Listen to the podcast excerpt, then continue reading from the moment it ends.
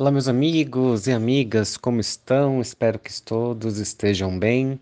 E hoje vamos falar aqui do nosso nove de ouros.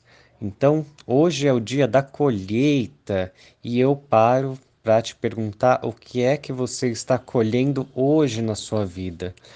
A colheita é o resultado daquilo que a gente plantou lá atrás, o que a gente plantou no dia de ontem, na semana passada, no ano passado de todas as escolhas que nós tomamos na nossa vida.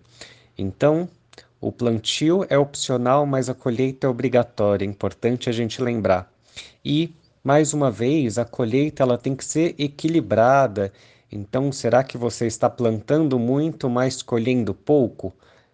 Lembrando que o trabalho, ele é importante, mas é também importante a gente poder usufruir, né, das coisas que o trabalho nos traz e do nosso esforço.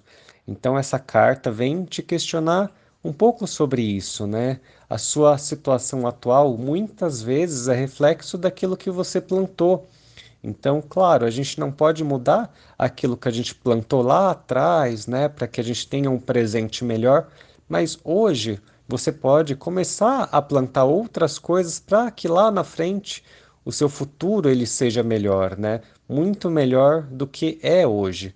Então, hoje talvez você tenha experiência, né? Você tenha outras sementes para plantar. A experiência é o sinônimo de novas sementes. Então não se culpe por escolhas erradas, porque você teve aí o aprendizado com essas escolhas erradas e isso te trouxe a semente do conhecimento.